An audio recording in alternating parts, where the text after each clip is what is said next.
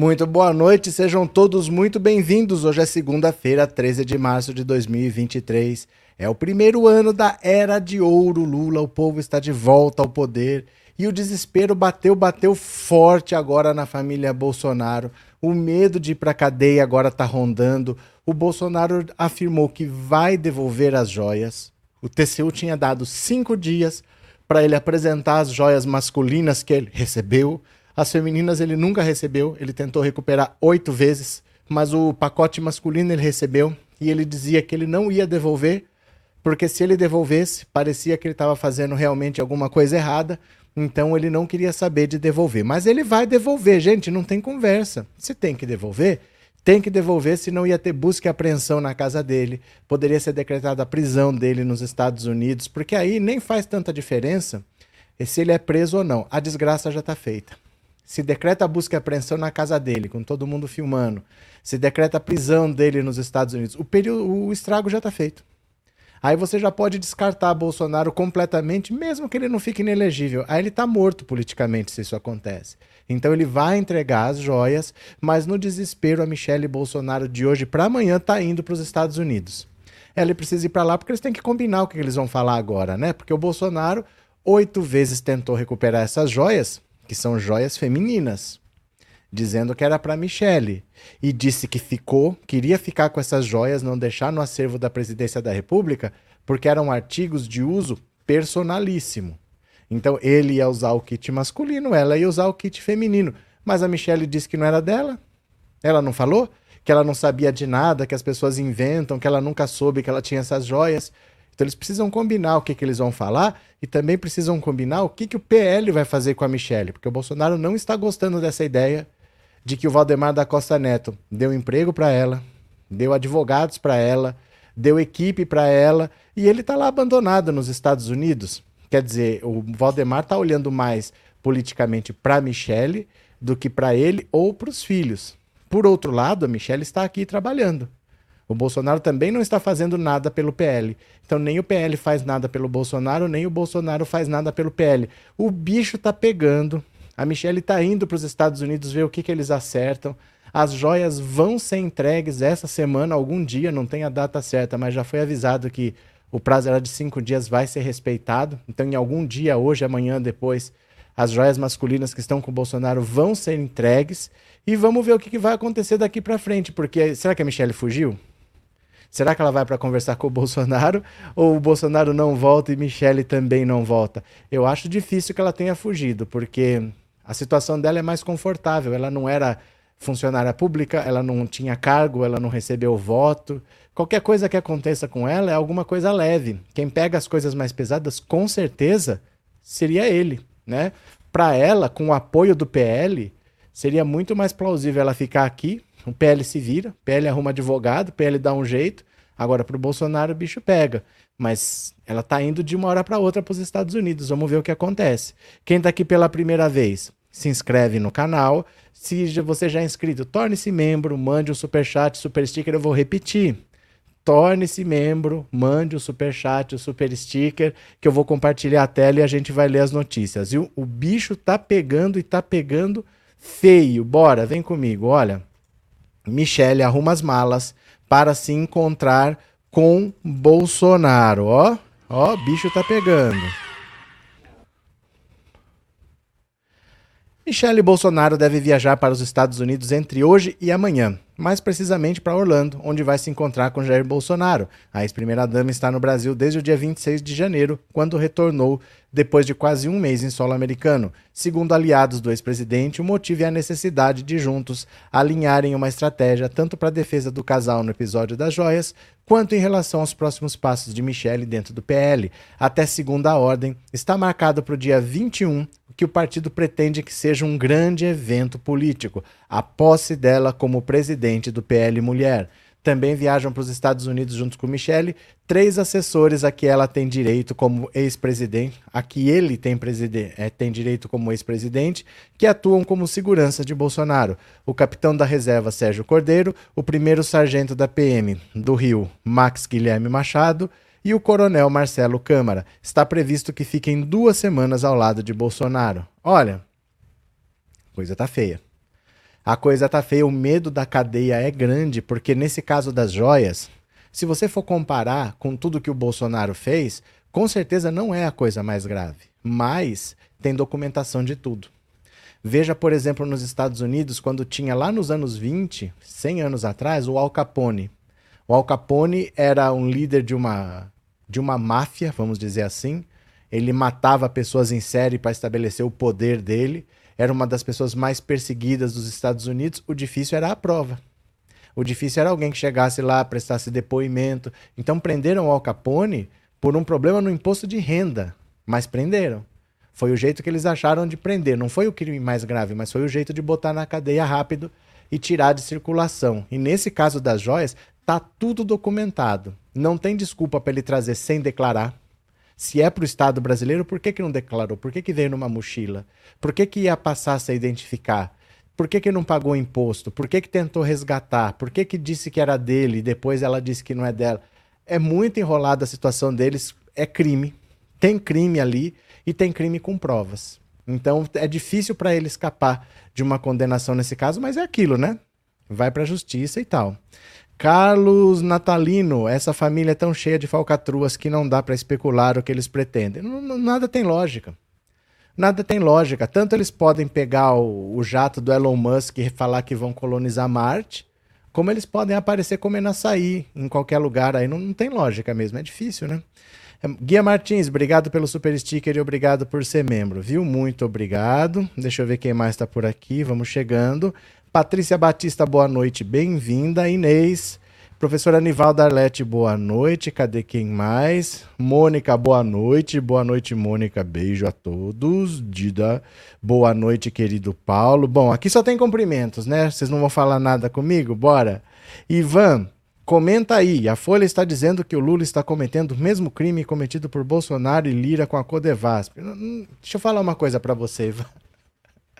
A live tem um tema, porque todas as matérias que eu ponho aqui eu já li antes. Aí eu sei o que está lá. É muita notícia. Eu posso ler essa notícia e falar dela às 21 horas. Você espera? Você volta às 21 horas? Porque eu não li essa matéria. Eu li, ó, dá uma olhada aqui, ó. Eu li todas essas daqui, ó, para essa primeira live. Mais umas tantas para segunda. Essa eu ainda não li, porque não dá tempo de ler tudo, entendeu? Não dá para você tirar uma notícia e falar, comenta aí.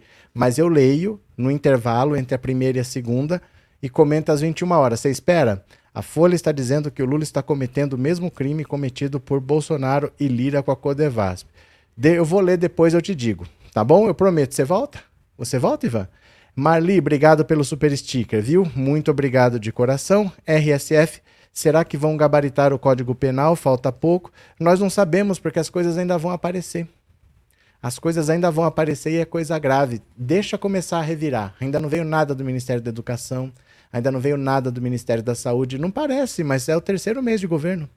Já teve tentativa de golpe, já teve crise Yanomami, já teve de tudo, né? Tem tempo ainda para aparecer. Bora para mais uma. Olha só, Defesa diz ao TCU que Bolsonaro entregará estojo de joias. Olha só. A defesa de Bolsonaro informou ao TCU que vai devolver o segundo conjunto, o segundo estojo com joias dadas pela Arábia Saudita. O pacote foi trazido de forma ilegal ao país. As informações são da CNN. Olha, a defesa alegou que, apesar de não ter sido informada sobre a abertura de inquérito no caso, decidiu entregar os itens e ficar à disposição das autoridades. Os advogados alegam que souberam do caso apenas através da imprensa e disseram que o ex-presidente está disponível para prestar depoimento. Além do estojo, o governo Bolsonaro também tentou entrar com um conjunto de joias avaliado em 16,5 milhões, que seria um presente para a ex-primeira-dama Michele Bolsonaro. As peças do de diamante no entanto, foram barradas pela Receita no aeroporto de Guarulhos. Com efeito, o requerimento de depósito em juízo volta-se a deixar consignado que o peticionário em momento algum pretendeu locupletar-se ou ter para si bens que pudessem de qualquer forma serem havidos como públicos. Sim, ele quis. O Bolsonaro quis sim ficar com bens que são públicos, porque nada desse valor pode ser considerado um item pessoal. Então ele vai ter que devolver e vai ter que responder por tudo que ele fez, porque você não pode entrar da maneira que ele entrou, sem declarar, sem pagar imposto, sem é, transferir tudo para o acervo presidencial. Ele cometeu crimes nessa brincadeira, ele cometeu crimes documentados, né? É, Rosângela, boa noite. Cadê? Lúcia Maria, tô com medo da busca e apreensão na casa dele. Por quê? Se você não trabalhar lá, fica de boa, fica de boa. Silvia, as joias foram declaradas nos Estados Unidos ou entraram como contrabando? Não tem nada a ver com os Estados Unidos, Silvia. Não tem nada a ver com os Estados Unidos por enquanto. Ninguém disse que está vindo dos Estados Unidos. A defesa vai apresentar. Ninguém disse que está lá nos Estados Unidos com ele e que vem para cá, entendeu? A defesa disse que vai apresentar. Então ele vai mostrar, deve estar tá aqui no Brasil, deve estar tá em algum lugar e ele vai mostrar essas joias depois, vai entregar lá para o Tribunal de Contas. Mas, por enquanto, ninguém disse que está nos Estados Unidos, nem o Bolsonaro, nem ninguém. Mas eu entendo você se perguntar por isso, porque era bem capaz ele ter feito uma trouxinha, botado nas costas e levado, né? Mas é complicado, viu? É querer entrar nos Estados Unidos com um valor desse é complicado. Ia ter que rebolar para explicar. Ele não está conseguindo explicar aqui, imagina lá. Reinaldo, Bozo vai trocar as joias e devolver bijuterias Xing Ling. se fosse fácil assim, Reinaldo, se fosse fácil assim, ele tinha conseguido retirar as joias lá. As coisas não são tão simples assim, não, viu? Porque ele recebeu. Tá documentado lá. Eles sabem que joias que é. Não é qualquer joia que ele entregar, viu? É, olá, Marina. Olá, cadê? Antônia, meu cartão não está aceitando valores pequenos. Ótimo! Faça um superchat de 8 trilhões de reais, não tem problema. Joseildo, boa noite. Tem algo muito tenebroso, porque senão o Bozo já tinha voltado. Não é, não sei se é isso. Não sei se é algo muito tenebroso, porque seja o que for, não, não é uma prisão imediata. Não é uma coisa assim que ele vai ser preso amanhã. Porque a justiça brasileira não é assim. Seja o que for, ele não vai ser preso de imediato. A questão é, o Bolsonaro estando aqui, ele vai falar besteira. Ele vai fazer besteira. Lembra em 2018 como é que ele venceu a eleição? Sem ir a debate, aparecendo pouco, arrumando desculpa. E aí ele acabou se elegendo. Nessa eleição, que ele já estava no programa, com tempo, tudo, ele já se enrolou. Cada hora ele falava uma besteira. Cada hora ele batia numa jornalista. Então, às vezes, é melhor ele ficar fora para ficar de boca fechada. Mas não faz diferença, porque não vai ser preso de uma hora para outra. Não é assim. Tem que ter um processo, tem que ter um julgamento. Isso daí, ó, não espere para tão já não uma prisão, viu, Jesus? Pode ter. Pode ter, mas não é o, o habitual. Nenego, boa noite. Essa viagem repentina da Michelle provavelmente é para combinar e ensaiar os argumentos da defesa. É, mas não tem muito argumento. Mas não tem muito argumento. É complicada a situação deles. Bem, bem, bem complicada. Bora para mais uma, bora para mais uma. Ó, Dallagnol diverge de procuradores da Lava Jato sobre escândalo das joias que atinge Bolsonaro. Veja só a cara de pau desse Deltan Dinheirol, porque quando era o Lula, não existia presunção de inocência. O Lula era culpado, ele acusava sem provas, bastava um PowerPoint que para ele já era prova, já era para condenar, já era para prender. Mas com o Bolsonaro, com todos os documentos assinados, ele falando que ia ficar com as joias para ele, sem declarar, sem pagar imposto, para ele não aconteceu nada. Olha como cai a máscara e a gente vai vendo que esse pessoal da Lava Jato queria mesmo era tirar o Lula da eleição. O objetivo era político. Olha, a descoberta de que Jair Bolsonaro e a equipe do almirante Bento Albuquerque tentaram fazer passar pela alfândega uma muamba de, 20, de 16 milhões e depois se apropriar das joias das Arábias, mobilizando uma força-tarefa que incluiu até o chefe da Receita para pôr as mãos no tesouro que pertence ao Estado brasileiro, dividiu o ex-integrante da força-tarefa da Lava Jato, opondo o agora deputado Deltan Dinheirol e os procuradores. Olha só.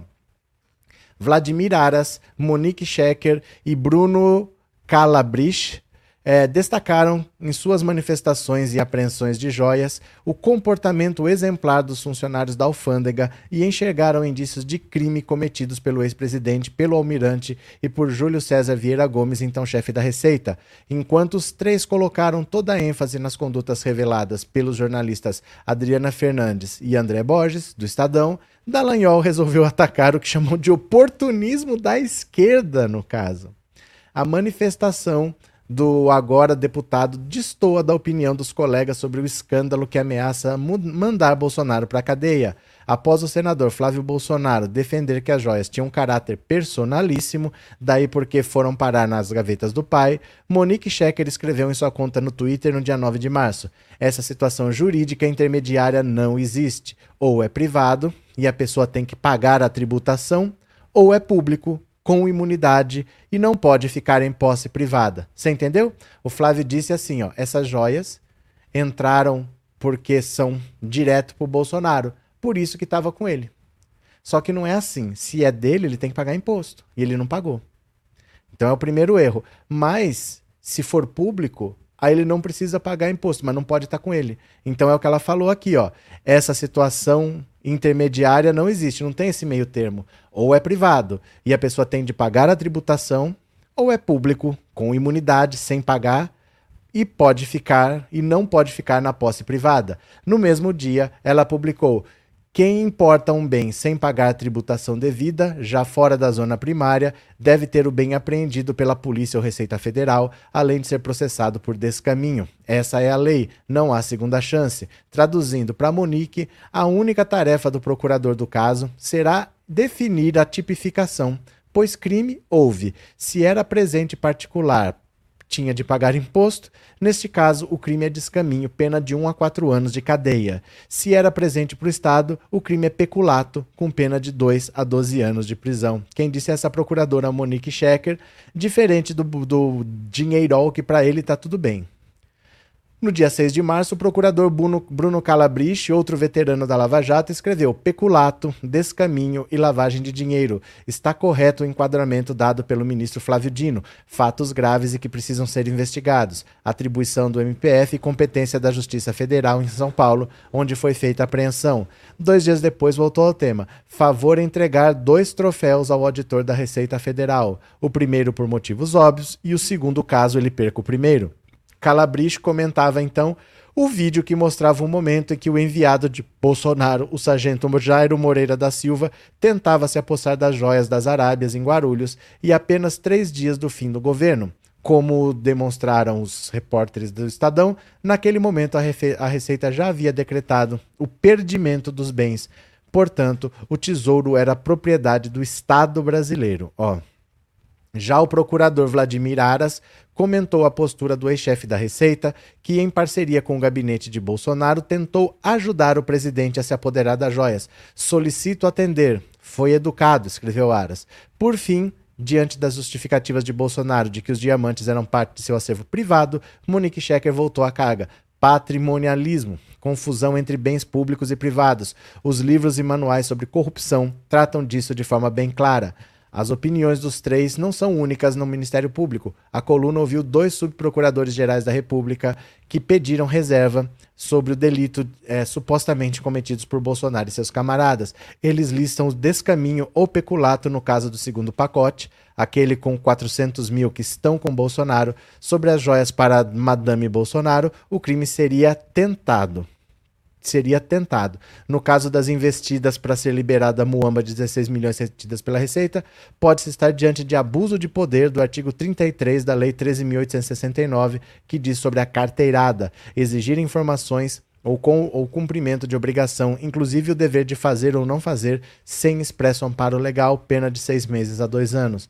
Também haveria advocacia administrativa, dos que promovem interesses privados do presidente na administração pública e o peculato pelo uso do combustível do avião da FAB que levou o sargento Jairo, designado pelo tenente-coronel Mauro César Cid, esse vai ganhar música no Fantástico, até Guarulhos para a nova carteirada. E tudo sem esquecer, no nível civil, da improbidade administrativa pelo uso do avião. Bolsonaro arriscaria penas que somadas podem ir de 5 a 25 anos de prisão. Não se trataria de bagatela, mas de condutas graves, praticadas com dolo intenso, que podem que por quem deveria dar exemplo aos brasileiros, o primeiro mandatário do país, que não podem ser tratadas por um acordo de não persecução penal. Já Dallagnol abordou o caso de outra perspectiva. Hoje, deputado federal, ele preferiu pôr sua ênfase no artigo na Gazeta do Povo nas investigações. Ele foi falar do Lula e da Dilma Para variar, ele foi falar do Lula da Dilma e mostrar cautela sobre Bolsonaro. A quem interessam, a quem pertencem as joias dadas ao ex-presidente Bolsonaro pelo regime da Arábia Saudita? Houve ou não houve sua indevida apropriação? Ocorreu um crime de sonegação de tributos no ingresso das joias no Brasil? Aconteceu algum outro crime na tentativa de reaver as joias retidas pela Receita? Sempre que houver uma comprovação de crimes, devem ser punidos, seja quem for o criminoso ou sua cor partidária. Quer dizer, agora o Bolsonaro alega que o. O Dallagnol alega que o Bolsonaro é inocente, porque ele precisa ser julgado. Ele precisa ser devidamente, tem que ser ouvido, ele tem que ter ampla defesa. Agora vale. Tudo que não valeu para o Lula, agora vale para o Dallagnol. Você vê como é que são as coisas? Como é que é o pessoal da Lava Jato? Eles sempre foram políticos. O objetivo deles era tirar o Lula da eleição. O objetivo deles era interferir na política. Eles agora dão ao Bolsonaro todos os benefícios que eles sempre negaram ao Lula e à Dilma. Quer dizer, o Lula era a pior pessoa do mundo para o Dallagnol por causa de um apartamento que não era dele, que recebeu uma reforma de 1 milhão e 400 o apartamento nunca ficou pronto, o Lula nunca usou, ele nunca dormiu naquele apartamento, não tem documento, não tem nada, aquele apartamento nunca foi do Lula. 1 milhão e 400, e para ele era para ir para cadeia. Bolsonaro, joias de 16 milhões, que ninguém sabe por que, que alguém dá um presente tão caro. O Bolsonaro entra com essas joias sem declarar, sem pagar imposto, não coloca no acervo da presidência, põe embaixo do bolso. Para ele, tá tudo certo, não tem crime. Vocês vão ver a Janaína Pascoal. A Janaína Pascoal ainda foi mais longe, hein? Ó, é, André, com certeza já deve ter falsificado as joias, joias fake. Pra... Gente, vocês assistem muito filme de ficção científica, não é assim. Vou falsificar joias e mandar joias fakes, não é assim. Ninguém é bobinho assim, não, não é desse jeito. Margarida, boa noite, bem-vinda. Paulo, Ora essa, e que veículo de comunicação sério dá espaço ao Dallagnol? Já acho um absurdo do Poder 360 dar espaço ao Eduardo Cunha. Ah, essa Gazeta do Povo é bolsonarista. É lá que trabalha o Constantino, Rodrigo Constantino, um monte de, dessa galera trabalha tudo lá. Existe alguém mais cínico do que o dinheiro? Só o marreco. Cadê? É, Lúcia, esse cara de náusea não, gost, não gostou o dinheiro. Quando ele for, vá junto, é um favor à humanidade não ver mais você, não enche o saco.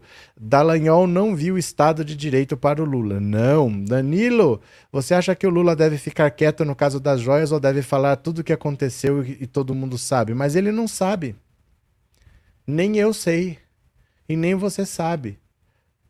Quem sabe é a investigação. Vai ser feita uma investigação. Ele não pode falar. Porque ele não sabe, nem você sabe, nem eu sei. A gente supõe muitas coisas.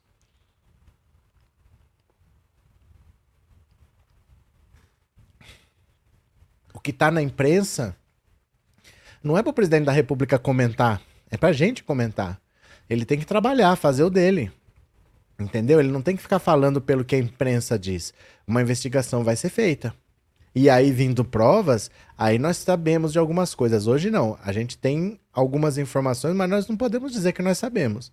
Nós temos que esperar a investigação. E é isso que um presidente sério vai fazer. Ele vai esperar a investigação, né? E é caso para a justiça.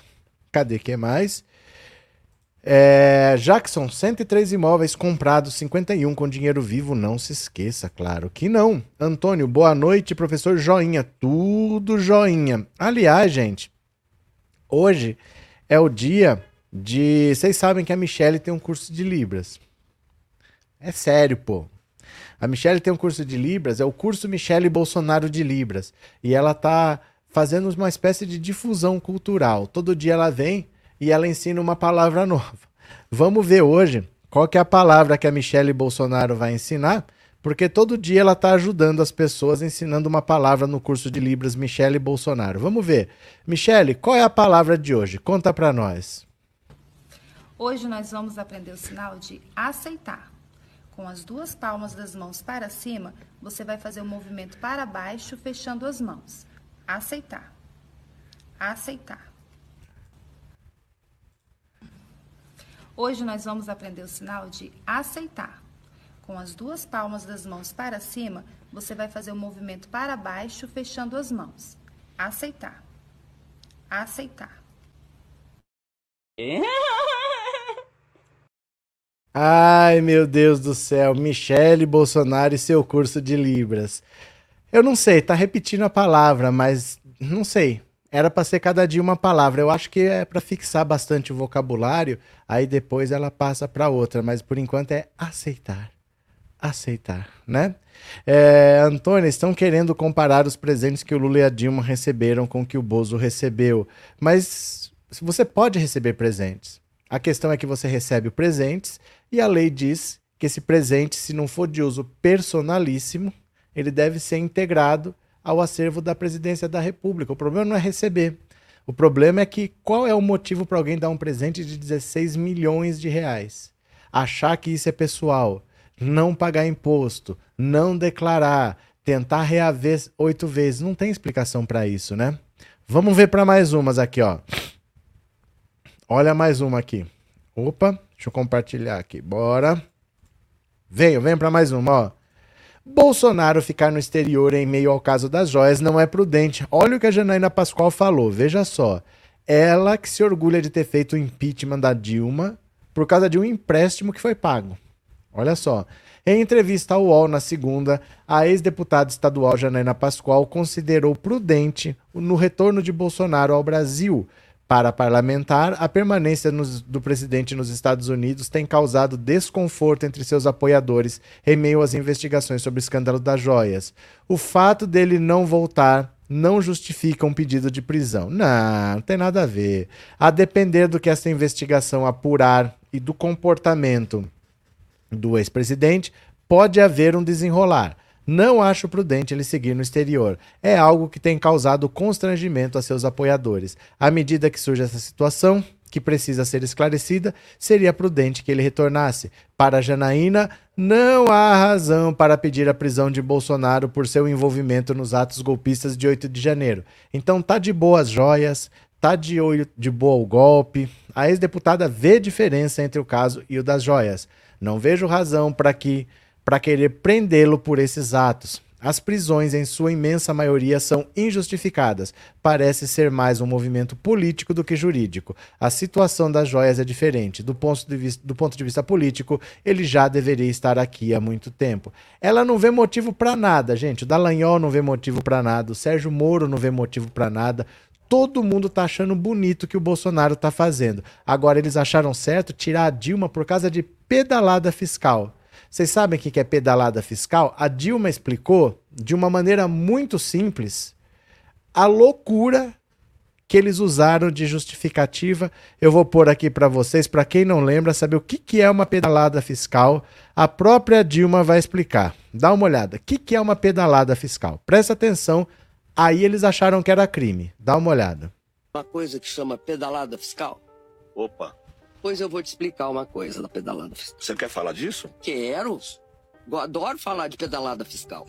Vou te explicar. Assim que é. Como é que é a pedalada, a história da pedalada fiscal? Havia uma certa dificuldade de me acusar de corrupção. Tinham de me acusar de alguma coisa. De que que podiam me acusar? Eu estava gastando muito com Bolsa Família, Minha Casa Minha Vida. Eu estava gastando muito com educação, etc. Como pegava mal? Começaram assim, a pedalada fiscal começou, eles discutindo o pagamento dos programas sociais. A discussão começou aí. Começou aí. Aonde que rola essa discussão que você fala? Ela vai aos poucos, sabe, Mano Brown? Primeiro, o Tribunal de Contas questiona coisas que nunca tinha questionado para nenhum governo anterior. Quem começa a fazer isso é, tentou vamos desestabilizar esse governo, tá? Sim. Então, para me desestabilizar esse governo, eu vou fazer o quê? Eu vou criminalizar o exercício do orçamento. E aí, como não podiam fazer isso, porque aí começou a pegar mal se fizesse isso, a minha disputa com eles ficava muito clara, o que, que, é que eles me acusaram de, pe de pedalada fiscal? Vou te contar. Em 1974, Presta fizeram atenção. uma lei todo o país subsidia sua agricultura. E o Brasil tinha um grande subsídio para quem? Só os grandes proprietários agrícolas. Esse subsídio é o seguinte: eu vou te emprestar 100, 100 reais. O juro de mercado, vamos falar, vou falar aqui um hipotético, tá? É 10%. Só que, como você está é, tá fazendo, é, investindo na agricultura, eu vou só te cobrar 5. A diferença entre o 5 e o 10, quem paga é o governo do país. Isso acontece aqui na Alemanha, na, na, nos Estados Unidos. Até aí tudo bem, tá tanto todo mundo calmo. Quem faz isso? Banco do Brasil. Como é que faz? É regulamentado por lei de 1974. Um presidente da República não, não, não, usa o dedo mindinho nesse processo. É um processo que todo ano se define. Nós vamos emprestar para agricultura 100 bilhões. Vamos supor que seja 100 bilhões. Vamos botar 38 bilhões. Nos seguintes termos, esse, esse e esse. Quem executa? O Banco do Brasil e o Ministério da Fazenda e o Ministério da Agricultura. Nenhum presidente da República discute se está fazendo ou se não está fazendo. Isso é previsão legal. O que, que é que eles me acusaram? Naquele momento, nós estávamos fazendo também para os pequenos agricultores, tá? Não só para os grandes. A gente partiu de 2 bilhões para 30 bilhões para os pequenos agricultores. Os grandes é muito mais que isso. O que, que eles acusaram? Me acusaram. O Banco do Brasil empresta, certo? Fez hoje o, a, a, o empréstimo. Daí, há dois meses, nós pagamos. Quem pagou? O, o Ministério da Fazenda. Pagou o que? A diferença entre o que ele tinha cobrado de juros e os juros de mercado. É isso que ele pagou que, que eles acusaram a gente? Que nós não pagamos imediatamente, que a gente tinha de ter pago imediatamente. Nós pagamos dentro do mesmo ano fiscal. Nenhum governo pagava dentro do ano fiscal. Olha aí. Por acaso, nós tínhamos passado a pagar. O meu governo passou a pagar dentro do ano fiscal. Me produziram um impeachment, que aliás eu fui agora absolvida do, da pedalada fiscal, por uma, uma, uma, algo que nunca tinha sido diferente. E eu tinha mudado para melhor. Entendeu como é que funciona esse troço? Aí você me pergunta quem? A quem interessava? Sim, eu ia falar isso a agora. A quem interessava? Aí isso que eu ia perguntar agora. Pra quem? Quem se interessou em derrubar a Dilma? Certo? Então aí, quando é isso, você pega. É um, foi um empréstimo pago, todo mundo faz, não tem ordem do presidente da República nem nada. Acontece sozinho porque está previsto na lei. Ela pagou no ano só ela pagava no ano, ninguém nunca pagou no ano e disseram que assim, ah, mas atrasou dois meses. Ela pagou no ano, ninguém pagava no ano, mas eles alegaram que ela atrasou dois meses e isso era pedalada fiscal. É inacreditável que essas pessoas agora veem o que o Bolsonaro tá fazendo e não vê crime, não. Tá de boa. Para eles tá de boa, né? Marina, esse Bolsonaro é uma vergonha. Eli, passaram a perna na Dilma, tiraram-na da presidência na marra. Foi porque tinha que tirar. Porque senão, todo mundo que tentou a reeleição conseguiu. O PT ia ficar lá para sempre. Então tinha que tirar e devolver o governo para a direita. O problema é que o Bolsonaro conseguiu ser o único presidente da história que tentou a reeleição e não conseguiu. Agora para tirar o PT de novo fica difícil, viu? Bora para mais uma? Bora para mais uma? Compartilhar aqui a tela, vamos para mais uma. Bora lá, bora lá. Na Raposa Serra do Sol, Lula promete financiamento agrícola para indígenas. Você lembra que a Dilma disse que desde 1974 só era feito para grandes proprietários? E ela disse que eles passaram a fazer também para pequenos proprietários? Pois agora o Lula está dizendo que vai fazer financiamento agrícola para indígenas. Olha aqui, ó, meu veinho. Olha o veinho. Lula participou na segunda-feira de uma assembleia indígena na terra, na terra Raposa Serra do Sol e prometeu o planejamento de um programa de financiamento agrícola para os povos originários, após visitar uma feira com produção, produções de índios, produções dos índios, dos indígenas, né? O presidente se disse decepcionado com a falta de incentivo do governo para a agricultura indígena. Agricultura indígenas. Tá, tá, tá ruim esse texto.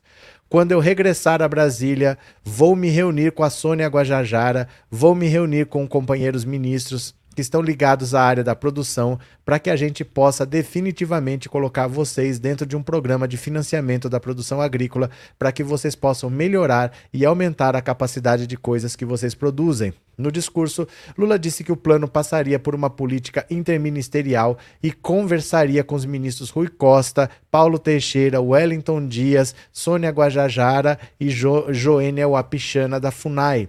Lula também se comprometeu a investir na saúde e na formação de médicos indígenas. O objetivo é traçar uma estratégia que permita um posto de saúde em cada comunidade indígena. O presidente fez ainda uma fala enfática contra o garimpo ilegal e a favor da demarcação de terras indígenas como política de produtividade agrícola e de proteção ambiental. Nós precisamos rapidamente tentar legalizar todas as terras para os indígenas ocupar o território que é deles, para aumentar a sua capacidade de produção e para que possa ajudar a, a gente a cuidar daquilo que passa a ser um bem precioso para nós, que é a necessidade de cuidar do clima. Então, se antes os benefícios eram só para os grandes produtores. No governo Dilma passou a ser também para os pequenos produtores. Agora vai envolver também os povos indígenas. Deixa eu mostrar para vocês aqui, ó, está no Instagram. Eu vou, eu gostaria muito que vocês me seguissem no Instagram, porque eu vou postando ao longo do dia esses vídeos, essas fotos, porque nem tudo é para YouTube, por causa do formato, do tamanho, às vezes é muito curto, né? Às vezes tem música de fundo que não pode ter, que tem direito autoral, não pode pôr no YouTube. Aí eu ponho no Instagram. Então coloca o seu celular em cima desse código aí, você vai ser jogado direto para o Instagram ou lá no Instagram você procura Pensando Auto Insta, Pensando Auto Insta que você vai cair direto no perfil. Quer ver? Vamos lá que eu vou mostrar uns vídeos muito bons aqui para você. Dá uma olhada nisso aqui, ó. Olha o que é a destruição feita na terra indígena. Olha que absurdo, olha. Tá tirando. Vou ter que tirar porque tem música, mas olha só o que, que eles fazem numa área ocupada. Olha isso. Olha o que, que sobra. Olha a destruição que fica. Olha o buraco. Olha só. Isso é um garimpo ilegal. Olha a destruição. Ó. O motor. O motor aí do jato aí, ó. Ó, olha a destruição. Olha o que sobra. Não sobra nada. Aqui o motor aqui foi por. Ó, a Polícia Federal tá chegando, tá pondo fogo em tudo, tá explodindo tudo, tá destruindo tudo, e eles ficam revoltados pedindo é, ajuda porque eles são trabalhadores. Olha o acampamento deles aí, ó. A Polícia Federal destruiu tudo, tudo, tudo, e só assim para eles saírem só destruindo, tacando fogo, senão eles vão continuar destruindo as terras indígenas. Olha, olha se pode. Olha só o que, que sobrou. Só destruição, né? Então o Lula tá lá falando que vai dar linhas de financiamento para agricultura indígena. Olha aqui, olha. Nós tá na área indígena. Olha aqui, ó, estão explodindo aviões, a pista de pouso clandestina e reclamando que a polícia tá metendo borrachada neles, que tá dando tiro de bala de borracha, porque eles não são vagabundos, eles são trabalhadores. É, para eles isso é ser trabalhador. Gente do bem, né, ó. Olá! Estão indo embora. Ó, tem que ter música, eu, eu tiro. Mas, ó, se você indo lá, você ouve, tá? É que aqui se eu colocar a música dá problema. A Polícia Federal, o IBAMA, estão metendo borrachada. E eles são tão caras de pau que agora eles estão colocando criança para falar por eles. Como eles são covardes, estão colocando criança para falar por eles. Olha só. Oi, meu nome é Raika. Boa tarde. Raika Barroso da Silva. Eu falo aqui do Marupá. E o Brasil que eu quero pro meu futuro é que o garimpeiro tenha mais oportunidade de vida. Que pare de perseguir os garimpeiros. Que aqui e aqui, eu meu pai, nós não somos bandidos, nós somos trabalhadores, nós queremos uma de vida. E o Brasil que eu quero pro meu futuro é esse. Ele seja mais oportunidade. E que. Então, ó, depois você dá uma olhada lá. Você vai no Instagram, você assista, deixa um comentário, deixa um like, já me segue lá para ir vendo essa realidade do Brasil, que é as terras indígenas sendo destruídas de uma maneira assustadora por, eh, por esses garimpeiros ilegais. Se vocês quiserem receber esses vídeos todos, eu mando no canal do Telegram. É só você baixar no seu celular e você faz o que você quiser, tá? Coloca o seu, seu celular em cima desse código QR, entra lá no canal do Telegram que você recebe esses vídeos no seu celular, tá bom? Bora para mais uma, vou compartilhar a tela aqui, vamos ler mais uma notícia. Vem comigo, vem comigo. O que Lula anda dizendo sobre a Arapuca que virou o Centrão? Ah, eu falava para vocês o Centrão empoderado que o Bolsonaro está deixando, ó. O presidente Lula não esconde a preocupação sobre a dificuldade de amarrar a sua base no Congresso Nacional. Nas conversas reservadas que mantém sobre o assunto, Lula se diz impressionado com o poder conquistado pelo Centrão nos últimos anos. Um interlocutor do presidente que esteve com ele recentemente fala em uma grande arapuca, da qual está dificílimo escapar, mesmo com verbas astronômicas para emendas parlamentares, distribuição de ministérios e liberação de cargos, não há compromisso consistente com o governo. Para se ter uma ideia, mesmo depois de lotear o ministério e até segurar no cargo o ministro das Comunicações Juscelino Filho, o próprio Lula reconhece que nem nem União Brasil é o problema resolvido. O fato é que o partido bancou o ministro e mantê-lo no posto só aliviou um pouco a tensão entre o governo e a legenda, mas não resolveu nada. Olha, isso aqui é porque o Bolsonaro passou todo o poder que deveria ser dele para o Centrão. O Bolsonaro deu dinheiro, falou: faz aí o que vocês quiserem, pega esse dinheiro, não precisa falar comigo. Fala com o Arthur Lira que tá bom. Então ele deixou o Centrão, vamos dizer, empoderado. O Arthur Lira faz o que ele quiser na Câmara, porque ele tem dinheiro, ele tem influência, ele não tinha antes. Mas ao longo de quatro anos com dinheiro na mão, ele tem aliados hoje. Mesmo que ele não tenha orçamento secreto, mas ele tem aliados. E aí ele consegue, com esse em bloco, chegar lá e falar: Você quer que a gente vote? Aqui tem 200 votos. Você quer esses 200 votos? Nós queremos isso, isso, aquilo, aquilo, aquilo outro. E eles não cedem. O Centrão nunca foi assim. O Centrão sempre apoiou todo o governo. Mas o Bolsonaro empoderou o Centrão. Eu falava que essa herança ia ser complicada de sair, ia ser difícil de escapar do Centrão empoderado, porque o Bolsonaro terceirizou o governo. Para não sofrer impeachment, ele terceirizou o governo. Agora fica difícil o pepino para o Lula resolver, né? Cadê? É, professor, vai ser muito difícil tirar esse povo dessa região. Não é que é muito difícil, é quase impossível. É uma operação de guerra, porque o acesso é só por avião, não tem acesso fácil assim, não tem estrada, não tem nada. É rio ou avião. Só que pelo rio, os Yanomami vão para cima agora. Agora os Yanomami não estão mais fugindo, agora eles estão indo para cima. E por avião o espaço aéreo é controlado também. E, e tem um limite, né? Não dá para você tirar 30 mil pessoas de avião. Então agora a situação é difícil. Quando eles estão lá no meio, não tem como chegar neles também. É difícil para eles saírem e é difícil para chegar até eles. É bem complicada a situação. Mas vamos ver. Tá fazendo.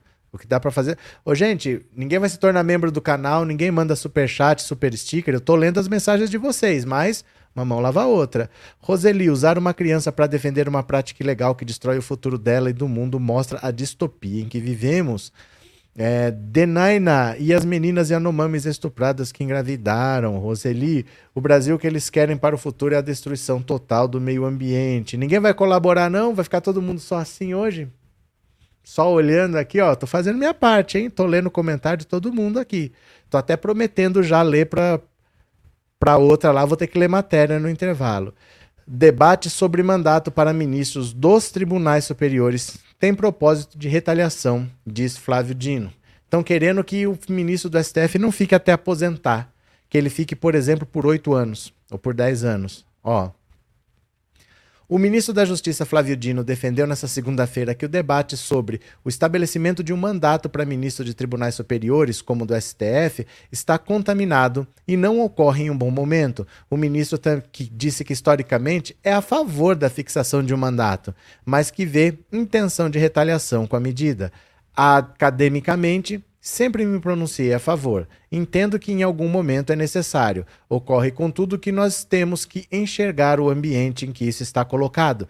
Me parece que há um indevido propósito de retaliação ao Supremo. É um debate justo que não ocorre em um momento bom.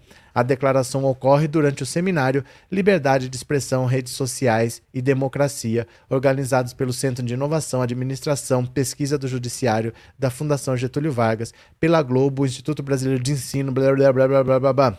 Pronto.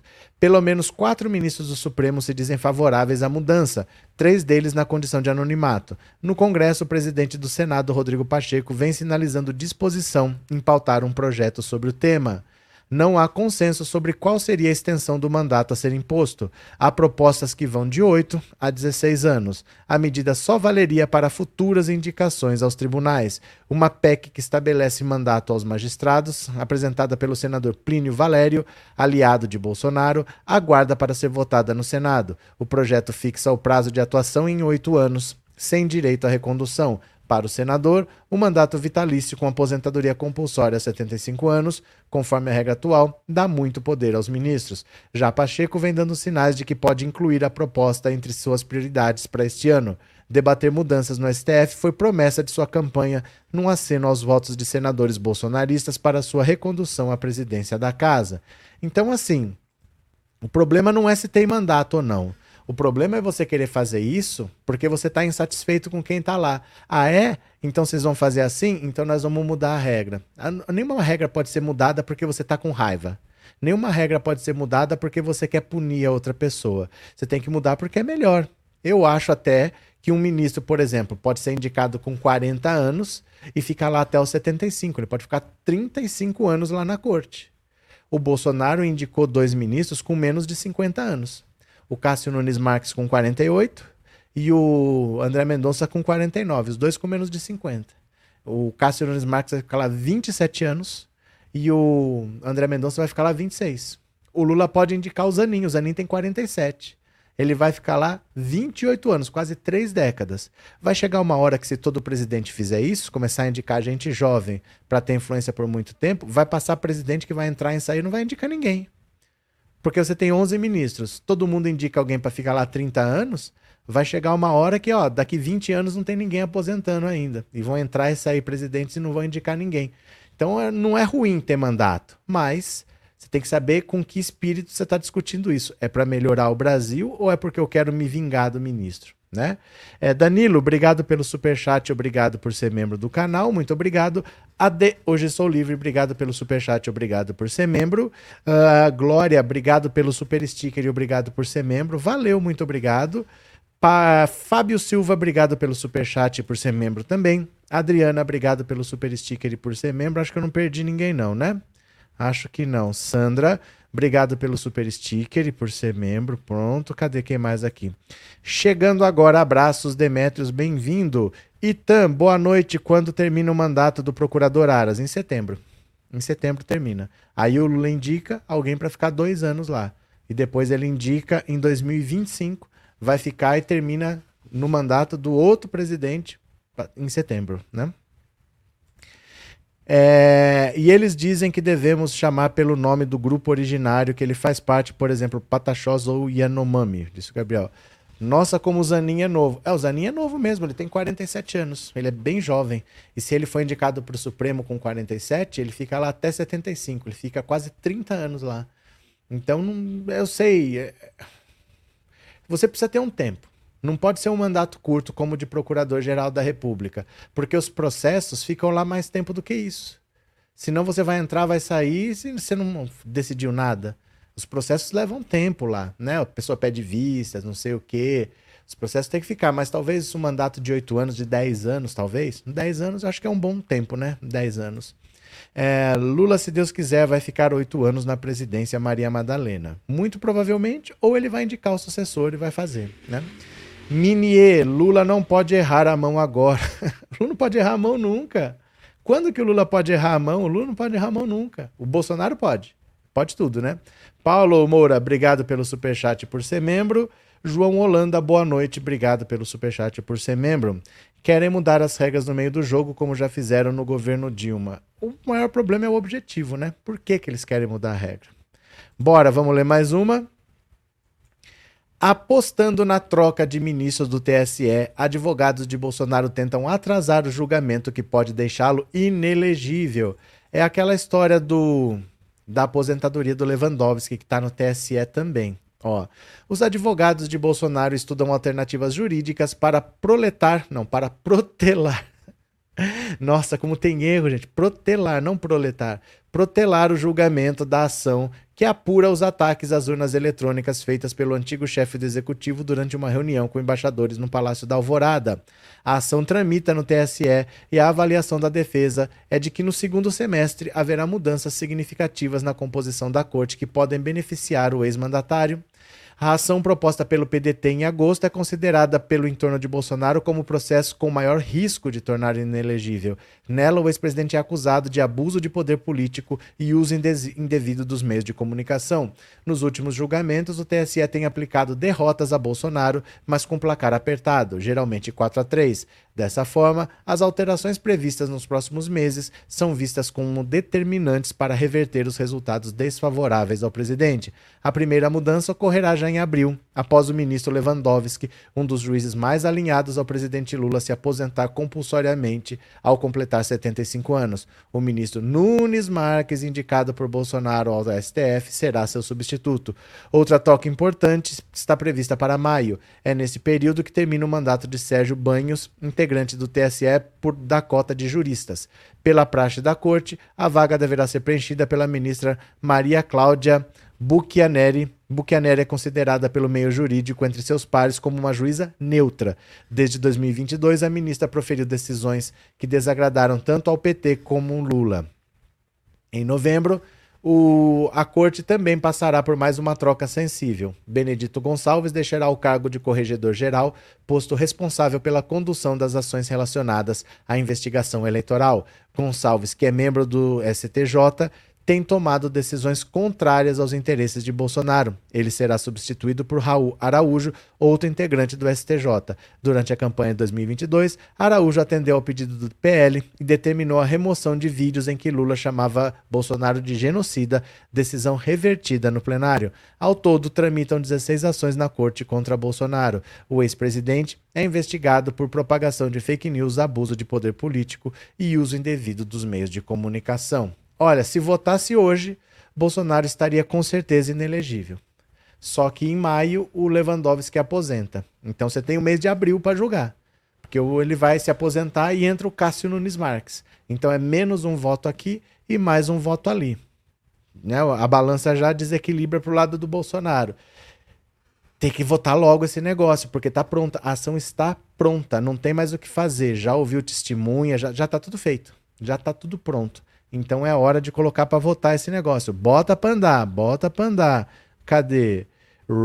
Cadê vocês aqui? Cadê? É, Zanin, boa indicação para o STF. Minier. Lucas, você agora falou a verdade. Eu não entendo porque a esquerda não pode errar e os bolsonaristas podem tudo. Porque eles são de direita e eles são maioria. Aí um passa o pano para o outro e fica por isso mesmo. É a mesma coisa de por que, que os Estados Unidos podem errar e um país pequeno não pode porque eles têm um exército poderoso, eles passam por cima, então eles fazem valer a força. Não importa qual seja a lei, eles fazem valer a força militar nuclear deles. Eles querem invadir o Afeganistão, eles invadem, eles querem invadir o Iraque, eles invadem. Tudo bem, não dá para fazer nada. É a mesma coisa, a direita é a maioria no Brasil. Então eles fazem, pintam, bordam e passam pano para eles mesmos depois. Depois eles mesmos se julgam porque eles são uma, na maioria na Câmara e no Senado, né? Ivan, obrigado pelo super sticker. Eu vou ler o, o artigo que você falou na Folha no, no, intervalo, viu? Depois a gente vê, a gente comenta. Como é que é? De meu gato pivete pra Teca. Seu gato tá muito. É, tá muito ousado, viu? Até que é uma senhora, respeita. obrigado, Valdineide, obrigado, viu? Cadê?